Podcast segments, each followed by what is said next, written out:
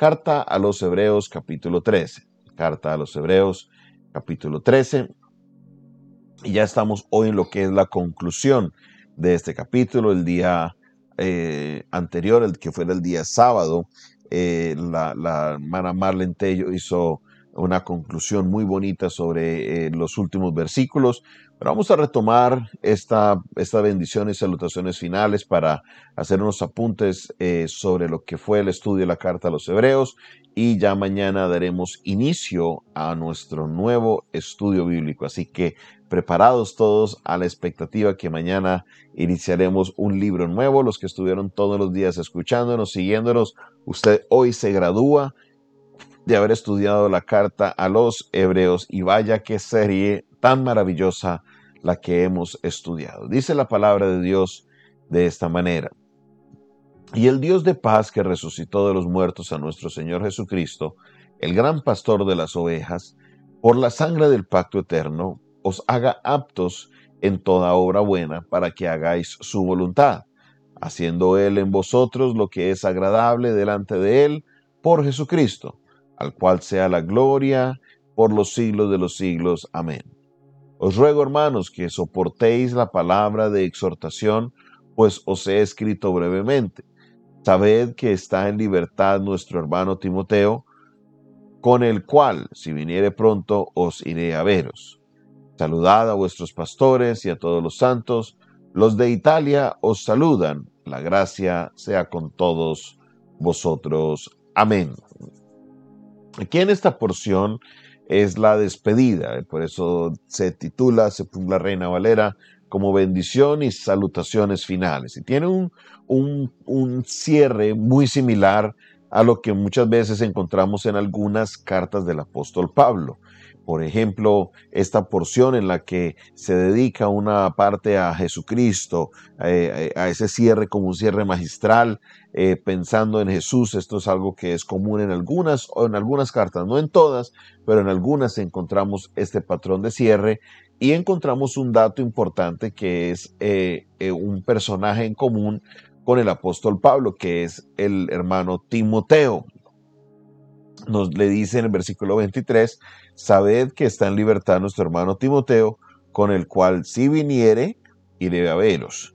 Entonces, por esta razón, por estos dos puntos y por algunas eh, parecidos con las teologías que eh, hablaba el apóstol Pablo, por muchos años se creyó que el apóstol Pablo era el autor de esta carta, pero no es así ya los estudios más recientes que se han hecho, ya eh, eh, el mirar el estilo del griego, el mirar muchos otros puntos, por ejemplo, las cartas paulinas siempre arranca el apóstol Pablo presentándose, eso es algo muy común en las cartas de él, que él saluda diciendo yo, apóstol eh, Pablo, apóstol de Jesucristo, y esto no está presente en la carta a los hebreos. Entonces, a raíz de eso es que se empieza como a profundizar, a, preguntarse quién era el, quién, quién fue el autor de la carta a los hebreos y hasta ahora no hay una respuesta definitiva. Se piensa en algunos casos que tenía que ser, lo que sí es definitivo es que aunque la persona no es Pablo, es una persona muy cerca al círculo de Pablo. ¿Por qué?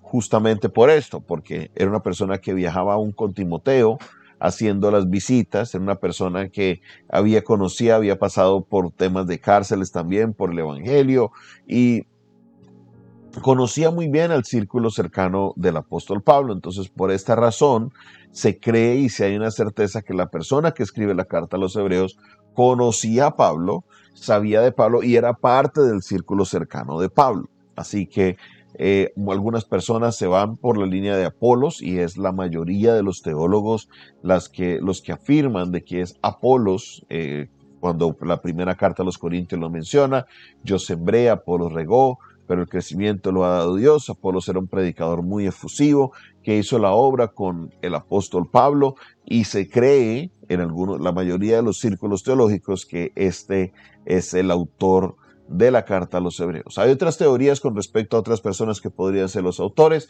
No vamos a ahondar en eso el día de hoy, pero esto es una información muy importante porque muchos al leer esto dirían, ah, sí, ahí fue el apóstol Pablo, pero no.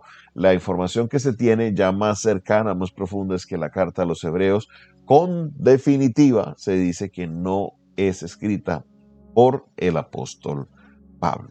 En este cierre, el, que escribe la carta a los hebreos dice, el Dios de paz que resucitó de los muertos a nuestro Señor Jesucristo, el gran pastor de las ovejas, por la sangre del pacto eterno, os haga aptos en toda buena obra para que hagáis su voluntad, haciendo Él en vosotros lo que es agradable por Jesucristo, lo cual sea la gloria por los siglos de los siglos. Amén. Aquí nos está hablando de algo bien importante. Nos está diciendo primero, Dios quien resucitó a quién? A Cristo. ¿Quién es Cristo? Y mire los títulos que nos dan. Nos dice número uno, Él es el gran pastor de las ovejas. Jesucristo, ¿quién? El gran pastor de las ovejas. Este es uno de esos textos que para nosotros como pastores es importante leerlo, estudiarlo y tenerlo presente. El gran pastor de las ovejas no somos nosotros los pastores. Los pastores de las ovejas, nosotros somos solo unos siervos dentro del pastorado de Jesús. El gran pastor de las ovejas se llama Jesucristo. ¿Cómo se llama el gran pastor de las ovejas? Muy bien, así mismo, Jesucristo. No hay uno mayor que él. El apóstol Pedro lo, lo, ah, lo menciona a él como el príncipe de los pastores. Él es el gran pastor. El mismo Jesús lo dijo, yo soy el buen pastor. Y el buen pastor que hace, su vida da por las ovejas. Entonces, con este texto nos debe de nosotros a colocar en nuestro lugar. Es muy parecido cuando el apóstol Pablo establece que, que, el cuerpo de Cristo somos todos nosotros que nos diferenciamos por las diferentes partes, que unos son el brazo, otros son, pero la cabeza del cuerpo es quién? Es Cristo. La cabeza del cuerpo no es el pastor Jonathan, no es el pastor X, no es el pastor Y. Así salga en televisión, así salga en radio, así salen enfermos, así tengo una grande y numerosa iglesia. La cabeza del cuerpo se llama Jesucristo. El príncipe de los pastores se llama Jesucristo. Él es el pastor de los pastores. Es Jesucristo. Y esto es para que haya humildad en nosotros, que no se nos suba la cabeza ninguno de nosotros será mayor que Jesucristo. El que realmente pastorea sus ovejas se llama Cristo. ¿Por qué razón? Número uno, porque Él es el que les da el alimento. ¿Y quién es el alimento? El alimento es Cristo. Él es el pan de vida eterna. Él es el pan. Él, Él, Jesucristo, no yo.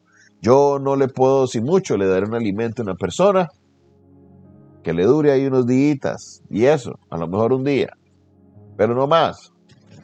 Pero Jesús da el alimento que sacia el hambre y el que come de ese pan, dice la palabra, nunca jamás volverá a tener hambre. Aleluya. Jesucristo es el verdadero pastor, el gran pastor del rebaño, porque Él es quien sacia la sed de las ovejas. Él es la roca, presta atención, Él es la roca, Él es la peña de Oreb, es de, Jesucristo de quien brota el agua, Él es quien le da el agua a las ovejas. Las ovejas tienen esas dos necesidades, el alimento y el agua. Jesucristo es quien las alimenta y Jesucristo es quien sacia la sed de ellas.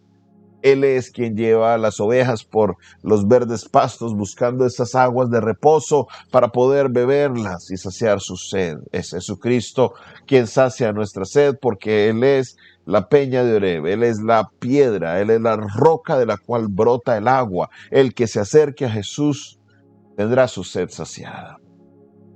Número tres, Jesucristo es el pastor, el gran pastor de los pastores, porque como lo dice Jesús, el buen pastor, su vida da por las ovejas. Y en este caso, su vida no será dada por las ovejas, sino que su vida ya Él dio por las ovejas. Con esto Él nos demostró que Él es el gran pastor. Jesucristo es nuestro gran pastor. Él es el que cuida de nosotros. Él es el que está ahí con nosotros. Por esa razón, como dice el capítulo anterior, pongamos nuestra mirada en quién?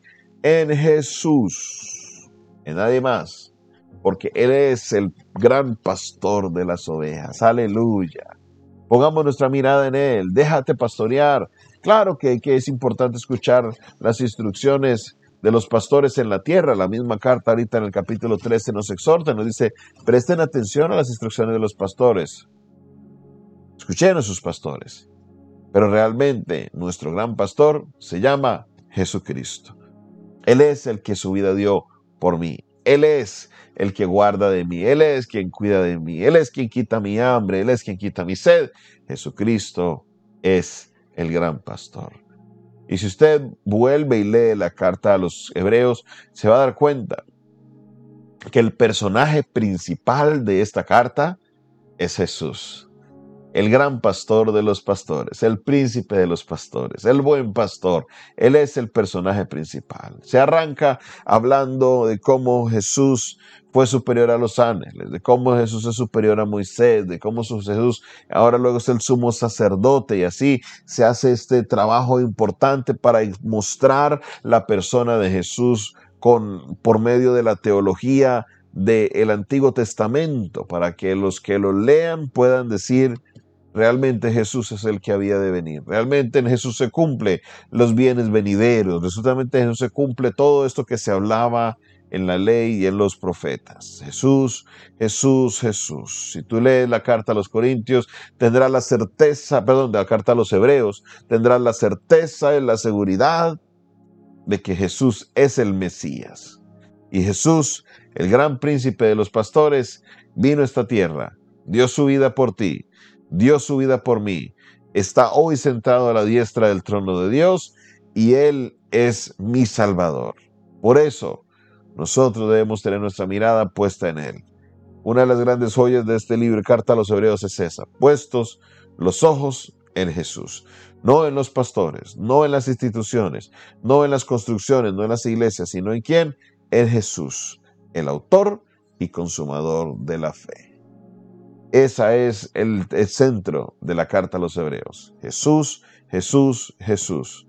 Y ese debe ser el centro de nuestras vidas. Jesús, Jesús, Jesús. Gracias Señor por tu palabra. Gracias Dios porque nos permites cerrar este ciclo, Dios, de estudiar la carta a los hebreos.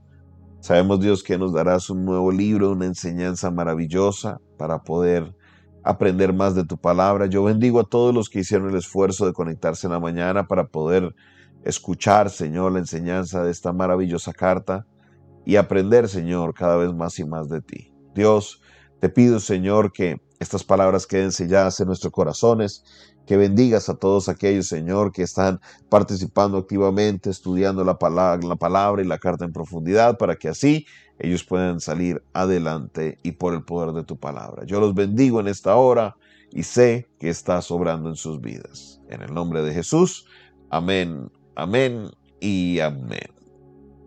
Esta fue una producción del Departamento de Comunicaciones del Centro de Fe y Esperanza, la Iglesia de los Altares, un consejo oportuno en un momento de crisis. Se despide de ustedes su pastor y amigo Jonathan Castañeda, quien les bendice el día de hoy y les recuerda, suscríbase a nuestro canal, dele clic ahí a suscribirse en la parte de abajo, está el botón, le das clic a suscribirte, al lado le das clic a la campana y así tendrás las notificaciones de nuestro canal. También te invito para que compartas este video y este audio. Si quieres aprender un poco más de nuestro ministerio, escríbenos al 316-617-7888. De nuevo, 316-617-7888. Si me escribes fuera de Colombia, solo le colocas el indicativo más 57 316 617 7888. Dios te bendiga, Dios te guarde